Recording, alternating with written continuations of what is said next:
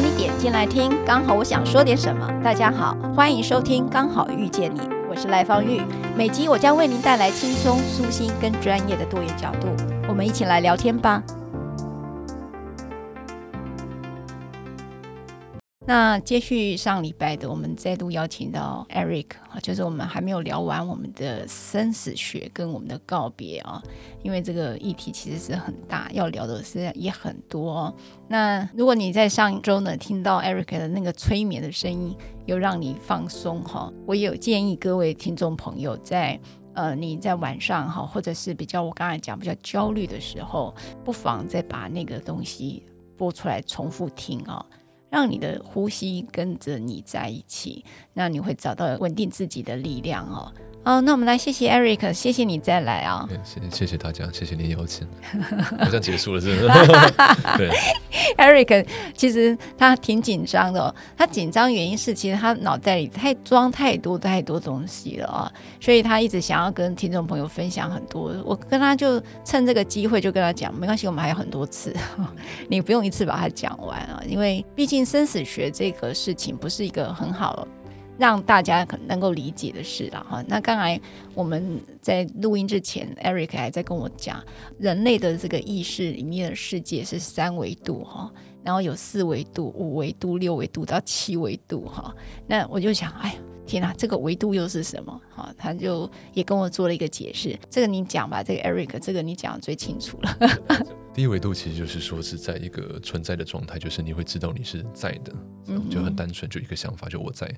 那第二个维度其实就像动物，就是在刺激跟反应，或者战跟逃，就是很单纯的最生理上的冲动跟反应这样子。嗯、那第三维度很可爱，就是呃会开始去思考没有用的东西，嗯，比如说宗教啊，我是谁啊，我何去何从，哲学啊，诶，我怎么会在这里啊？是人生的意义跟目标是什么？那他爱不爱我是废话吗？那也是没有用的东西嘛。他爱我嘛，我爱他嘛，就是在折那个花瓣，那也是属于没有用的东西，对不对？我们常常会开玩笑说，如果只有两种选择，叫做等于没有选择。哦，只有两 就没有选择就对了。好好，那就是命运嘛。哈。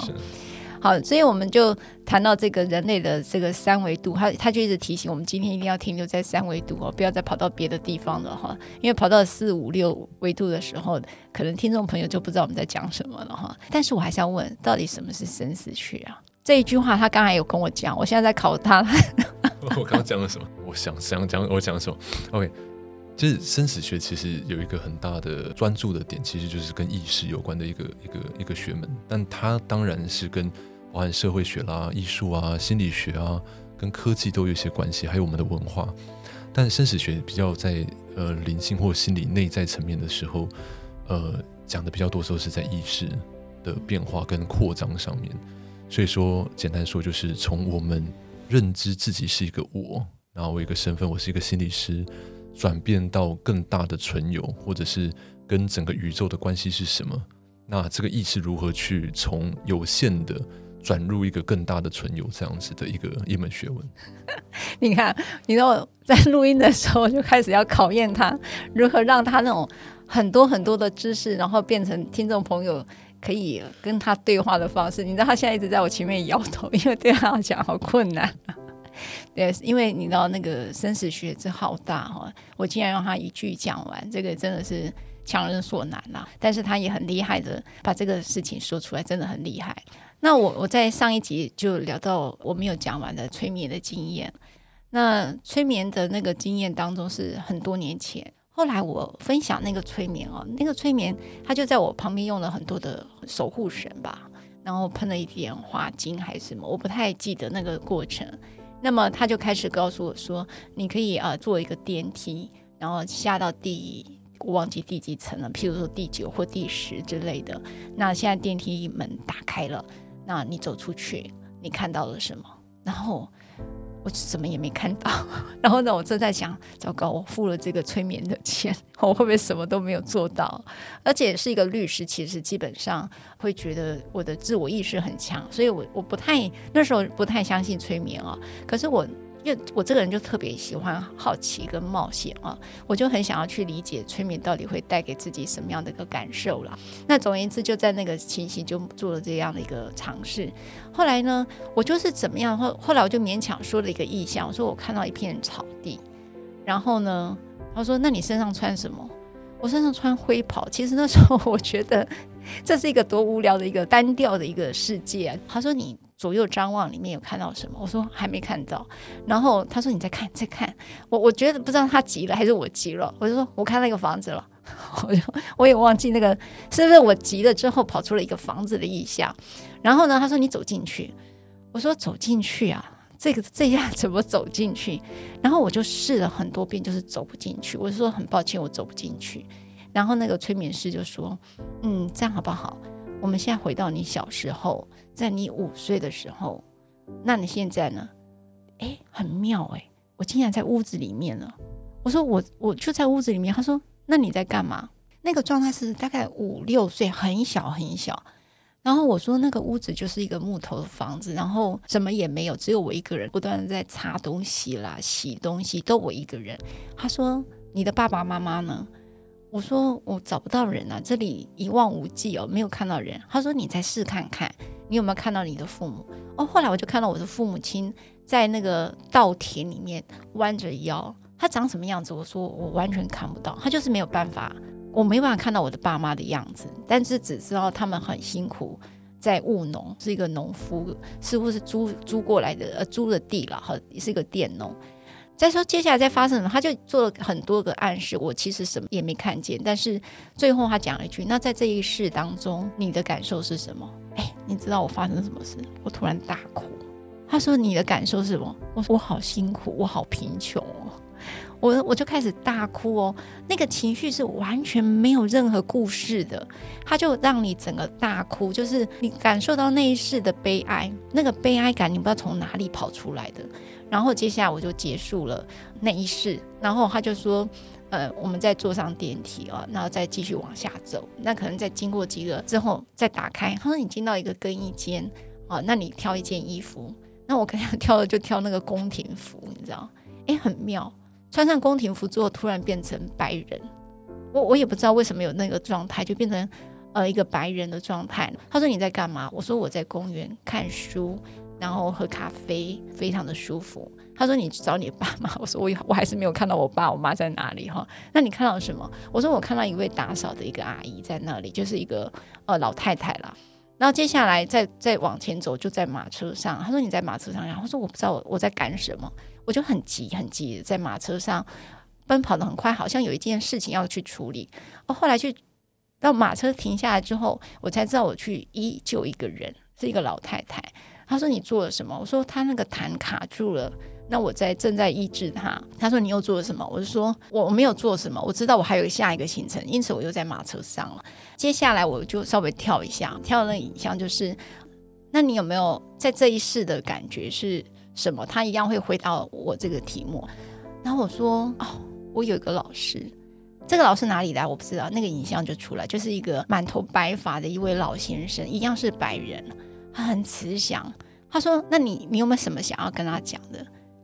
你知道我又哭了。我说：“我真的很想念你。”对着他讲：“我非常的想你。”那个催眠师问我说：“在这一世你有没有看到他？”我说：“我并没有看到他，但是我非常的思念这个老师。”他后来就说：“那我们把这个智者的光，像蓝色的光，放在你心中，就放在一个你心中的位置。当你困惑的时候，你可以想着这个蓝光。”那我就催眠就整个结束了。Eric，你怎么看这个催眠的经验？我我不知道真的假的。我其实，但是我催眠完之后，我吃了一桶饭。我跟各位讲，真的叫做一桶。那个整个锅子里面那个饭哈，我全部把它吃光，因为我觉得很疲惫。那时候我热爱斗篷，我不知道为什么，但是我知道穿那个衣服的时候，让我回到阳光下看书的感觉。所以我在那个一刻，我突破了我对服装的那个执着，因为我们律师都要穿套装嘛。可是，在经过那次催眠之后，我不知道，我就你就会看到我常常穿一些很民族风的衣服啊，那那个东西就会让我处在一个很舒服跟自在的状态。这个催眠是真的吗？我我我我还是不知道，我看到是真的还是假的耶。其实，在这个过程中就很像我们在做梦，其实梦里面很真实哦。那个真实，其实有的时候我们在解梦的时候，我们会说，其实你不是真的需要去知道这个梦有什么意义，嗯、而是你如何对这个梦着迷。嗯啊，你如何着迷于这个梦？在我们会说这个，包含是梦，或者是在萨满，或者是在催眠，它其实都是这个我们的脑中的这个包含边缘系统所呃呈现出来的一些情感上的一些记忆。所以我们会说，其实我们一般的时候。我们在讲话的时候，有三层的意识哦。第一层我们叫语义意识，就是我们在讲话的时候在用这个东西。那第二个东西，第二层往下的时候是图像意识，那就很像说，诶，你小时候在国小的时候，你记得你的老师怎么样跟你们收联络簿啊，怎么样发东西给你们吗？你就会有一个画面出来，那就是你的图像意识。那图像意识最重要的就是它会带出一个当时的一个体感。我们叫做体感意识，那意思就是你的当时的生存的经验，或者你在当时的一个自身所在，你在那个环境跟背景如何对你呈现出意义。所以简单讲，就是我们要避开语言的这种大脑的这种想法之后，进入图像的画面。那透过图像，能够把你当时的身体包含创伤经验、冷啊、热啊的那个东西找回来。嗯，因为其实身体是记得那些感受呢。是是。那更尤其是在一些创伤，我们会说创伤其实是大脑记得一个全面失功能的记忆，所以这个东西本身是被记忆在人的身体里面的。嗯，所以有时候我们看到草绳就怕蛇，嗯，会会看到一些看到小强我们就尖叫就跑了或什么东西，那那个其实是身体啊没有办法控制的很巨大的一个生存的反应。嗯哼，对。那催眠它一般来说有分成六层，嗯哼，一个初分六层。通常我们在做心理治疗的时候，只会浅浅的用前面三层。嗯、那到舞台，他们可能到六那边去，就是说会产生一些幻觉，是看到看不到的，然后就是眼睛张开，然后看到墙上有时钟，但实际上没有时钟。Okay、或者是说张开眼睛，你会看不到催眠师，就他眼睛张开只看到一双鞋子。那我刚才几第几层？那个大概只有在第一层到第二层而已。第一层、第二层，因为第三层、第四层会让你遗忘你的名字，还有包含一些数字。对的顺序会是错的，嗯嗯，对，会比如我跳了一个数字，然后让你遗忘这样子，嗯、会在第三、第四，那五六会产生幻觉，嗯哼，对所以我停留在一二层是我的意识的投射吗？是，那个那个东西是有的时候有点像是我们的联想，自由联想。Okay. 那会说，在精神分析里面的一个很大的概念就是说。比如说有一个人，他很害怕毛茸茸的东西。比如说我们说有个个案，他很怕毛茸茸的，像玩偶或猫这种东西。嗯嗯嗯，那他也记得，他很不喜欢人家离开他的感觉。后来他才知道，在做这些治疗之后，他才知道说，因为他忘记的是，他奶奶要离开他的时候，总会把猫托给他照顾。哦，他忘记这两件事情中间的连接。是是，所以有时候我们在做治疗的时候，是找回那两个事情中间的关联是什么？是，那必须让意识整个沉下来之后，我们才会让大脑自己去搜寻那个东西。OK，就是搜寻系统。是，所以你看很好玩。有时候说催眠就是像是小朋友我们在玩那个连连看，嗯、哦，我们有一个很多点一到一百的点，最后你知道它连出来是一个兔子，就是。哦有没有我们小朋友在玩？就一二三四，有啊，照着那个点点有啊，他就那个不是别人不是设计好的吗？设计好的，嗯。但是我不跟你说是兔子，是。那我只要把那三五个点设定好之后，你在生活中你自己会联想到，OK，画出那只兔子。咚咚咚，对对对，所以我会让那个改变在未来发生。OK，所以催眠它是一个找到连接。这也是我们刚才其实，在上一集也在聊死藤水，就是萨满，他是不是也是在协助人找到这个连接呢？其实，如果要再说的更深一些的时候，催眠到更深的程度的时候，其实是真的在意识的维度上是有转换的，就时间跟空间是有转换的。嗯哼。那在那个那个维度上面，其实呃，三维度、三维度、三维度，其实实际上是有有一些转换这样子。嗯哼，那个萨满的死藤水，其实我们会这样去理解，就是说他在台湾其实有一个非常相似的手足，有一个兄弟在台湾叫做相思树。相思树我知道。相思树皮汤，然后就有时候人家戏称叫红豆汤嘛。那他们里面的成分就是 DMT。那西班牙曾经做过一个研究，就是说让人喝死藤水去研究说它包含有没有伤害，或他的大脑里面哪一个比较被激活。那你会发现它在边缘系统，就是我们跟催眠一样，边缘系统整个活络过来。嗯哼，那你的创伤、你的恐惧、牛鬼蛇神全部都被放出来。那好可怕。同时，它让你的这个压力皮质也高度的反应，所以人会产生战跟逃的反应。嗯嗯，所以它会在你的心、你的神经元里面产生新的回路。嗯哼，就是说我面对我最大的恐惧的时候，我现在有很大的压力，以至于我要面对它的时候，你就产生新的回路了。嗯哼，所以以后我们看到草绳，我可以把它捡起来收好就好，不用再怕蛇了。嗯哼，对，就产生一个新的回路。嗯哼，所以治疗其实就在找新的回路。是，那萨满这件事也是吗？萨满其实跟药物啊，我们包含说死藤水，包含一些像听过什么蘑菇啊，一些仙人掌啊。那还有你讲了红豆水也是，红豆汤，对，红豆汤对对对，红豆水、红豆汤都是这些东西。忘川水呢？哈哈，对不起，我岔题了，你继续讲，我在闹的。OK，没问题。嗯，对。那这些药物其实你会发现，它比较多都是植物的基底，嗯，它来自的成分都是植物，包含像 LSD，它都是从麦角的一个菌上面。什么叫 LSD？呃，那个迷幻药。哦哦，迷幻药。像我们说的迷幻药，它其实也是从麦子的麦角上面去萃取出来的。是。那这些东西它当然是毒品，它当然是毒品，因为它会改变人的意识。但很多像美国有一个叫 MAPS，M A P S。嗯他们已经通过那个 FDA 的第三阶段的临床试验，去用药物、精神科药物 （psychedelic） 去治疗有 PTSD 的一些军人。哦，嗯，是。那它的过程就是有连续的六个会谈。那我给你中低剂量的药物，我们先谈一个初谈的时候，你用药物，然后戴个眼罩睡下去，你的大脑就开始会产生一些回路啊、想法啊、幻觉啊。你醒过来告诉我你看到什么？哦，我们讨论讨论讨论之后。再回去，那简单说，在那样子的状况下，包含催眠，包含在药物的状况上，那样的画面，你会觉得几乎就像是真的。Eric，你很妙诶、欸，我认识的心理师都谈心理，可是我发现你有很多谈意识的，是跟你学生死学跟这个宗教人文有关吗？在最早被这个老师启蒙的时候，其实最早呃，原本是觉得是读心理学，就后来发现进来之后，完全都不是在读这这回事，对。你你跟我，你知道我们全心会全部都是心理师哦。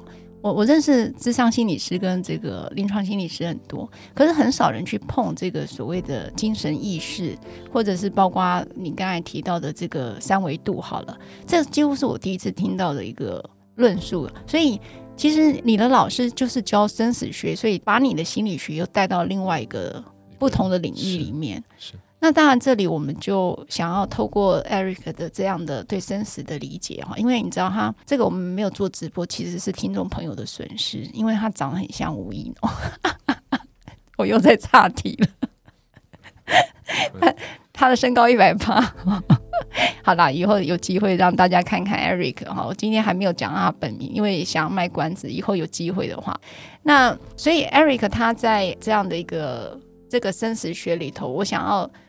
请他教教大家，或者来讨论一个告别这件事哦。那呃，我觉得告别就是我刚才其实，在上一个礼拜所提到的，就是他就让我体验，如果你剩一个月，你剩三个礼拜，跟你剩一天，跟你剩两秒钟、一秒钟，那个生命的倒数，哇，我觉得这个是一件很震撼的一个经验。我我其实到现在还毛骨悚然，因为。我我们还没有准备好，我会去体验那个过程。可是确实改变了我很多。到底怎么样？呃，告别这整个过程当中，我们能怎么做呢？其实我们必须知道一件事情，就是说，在我们第一时间被确诊或知道，呃，可能这个生命是无法被挽回的时候，它其实是需要一点时间让大脑去接受一个冲击。所以有的人就说：“哎，我已经过了两个月、三个月，怎么还在这个情绪里的时候？”其实。我们会说对自己太严苛了，嗯，因为在六个月以上都还算合理的范围内哦，所以如果真的是一个很巨大的伤情的时候，其实在一年内都还不会到轻郁症的诊断。OK，对，所以那个都还是在合理的一个哀悼的过程中。那个道别，其实我们蛮常听到，就是说怎么去做四道人生，就是所谓的道谢、道歉、道别、道爱这四个东西。那我们后来会发现，其实真的在那个现场，有的孩子或有些人是讲不出话来呢。嗯哼，他只是一直在抖，或者是很想赶快离开那个场景，但是一离开之后，哇，眼泪就哭出来了。所以我们会说，真的，如果你剩下最后一天的时候，你有没有可能打一通电话，或者是写个信给那些你很久没有见的人，或者是你曾经伤害过，或他曾经伤害过你这么一次的这个人？那真的放下你自己的 ego、你的自尊之后，让真实的疗愈在两个人中间可以去启动，那让两个人去进入到一个和解跟一个平衡的状态。你知道我有个朋友啊，嗯、呃，是一位教授啦，那是我很好的朋友哈。那这次佛光山也是他带我去的哦，他就跟我讲了一个故事，就像 Eric 在讲的，就是跟和解哈，放下自尊的和解。他说，因为他有一个经验是。他有个朋友，平常都是可能有很多很多的事情，但是他最后要离开的那个时候，他竟然只记得一件事情，就好像我小时候欠了那个人可能五块钱或十块钱，然后他就看到他那个朋友很执着的要去找到这个人，还他那个五块钱跟十块钱，他就说，原来人要临终之前会记得一个很小很小的事情，他说那超乎他的想象。那从他的那个临终的朋友的经验当中，我这边好朋友哈，呃，他就跟我说，所以 他就讲了一件事，他开始去跟他前男友道歉，他就说他不想要在临终的时候想到这个人啊，所以他现在就开始准备去跟他所有的前男友一一道歉。他说我当时提分手的时候，你应该很痛苦吧？所以这也是他在另外一个临终的朋友所学习到的方法。我我们当然知道我们的生命到底停留在哪一刻，我们不知道。可是 Eric 刚才在讲，就是说如何到跟写一封信，然后找到一个和解的可能。我觉得在道别当中，应该是找到牵挂的方式。因为其实我们人常常在做很多事情，我们会发现其实是一直想要去完整一个感觉或一个经验，就希望那个经验是能够被。完整之后，然后关起来的。但是有一些事情，如果它是在不平衡的状态上，比如说我今天骗了你，嗯、我说了不真实的话，或者是因为我为了自己的利益而伤害了你，它会产生一种不平衡的感受。那最后，其实你会发现，大脑都记得的都是未完成的事情。我们完成的事情，我们早就忘记了。这倒是真的哎，所以就是那种不完整的事情，是会被你放在最后一刻。或者我们会说，其实就是说，没有一种清白感。哦，天哪，你你的用语为什么都那么精准？清白感。所以我们都要求那个来的时候的干干净净，也希望走的时候是干干净净的。所以清白感其实会让生命带出一种比较澄澈的感觉，或者很通彻了，就是你会知道说没了，就就这样。我每次跟你我我每次跟你讲话，你就三言两语就把我眼泪快带出来。原来人都在走那个找到生命的清澈。天哪，OK，好，我尽量。所以这个道别这件事情，但很多人都是来不及的。如果我回到。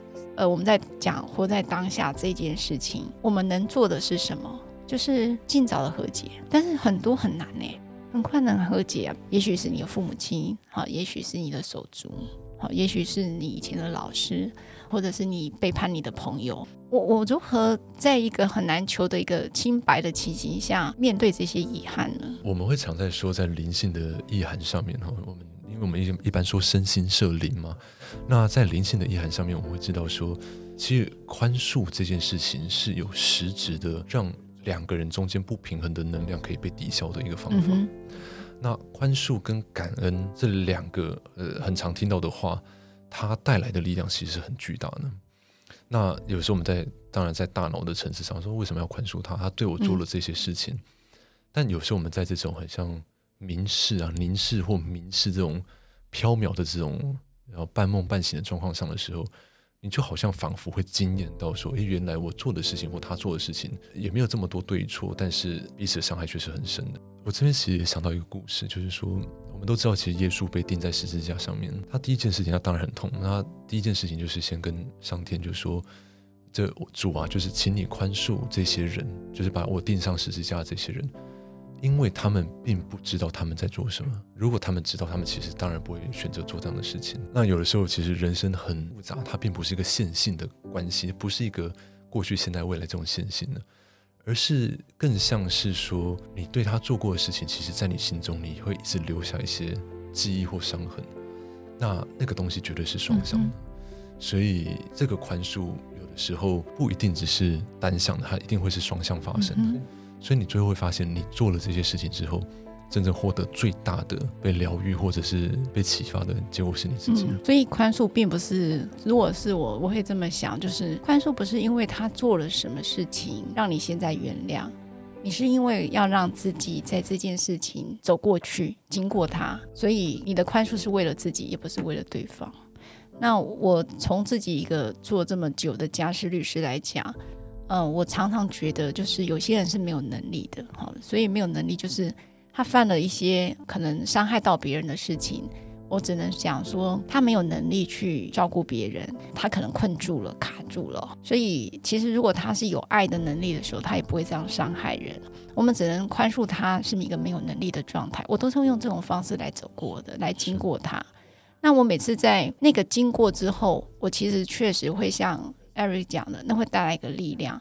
那带来的力量是什么？他伤害不了我了，因为我们常常在呃生气、愤怒、悲伤、委屈，都是在于我们给了他伤害我们的力量。可是当我一讲一个宽恕、跟理解、跟宽恕之后，我发现他就很难伤害到我了。这确实是一个很好的方法。是。那我们回头再来讲一个，那。我又如何跟可能要离开的人做道别呢？譬如说，当然很多骤然离世的家人，那我大概最痛的，看到最痛苦的是孩子嘛，哦，就是孩子的离去哈，有时候是癌症啦哈，那母亲又父母亲又如何放手哈？那我我那时候看到大家有看，你们也可以上网去查那个林子玲哈，就是做怀孕的，她在讲她的孩子的时候，她说她看到她孩子哭着。就看着他，他牵挂的是伤心的母亲。他说他非常非常伤心哦，就是孩子既然是这样带着这样牵挂，他说妈妈，你要我化疗都可以，你不要那么伤心就好。所以这个你知道，那个在世的亲人跟要看着自己所爱的人离开，这个东西真的很痛苦哎。那他们又怎么去走过这样的一个创伤？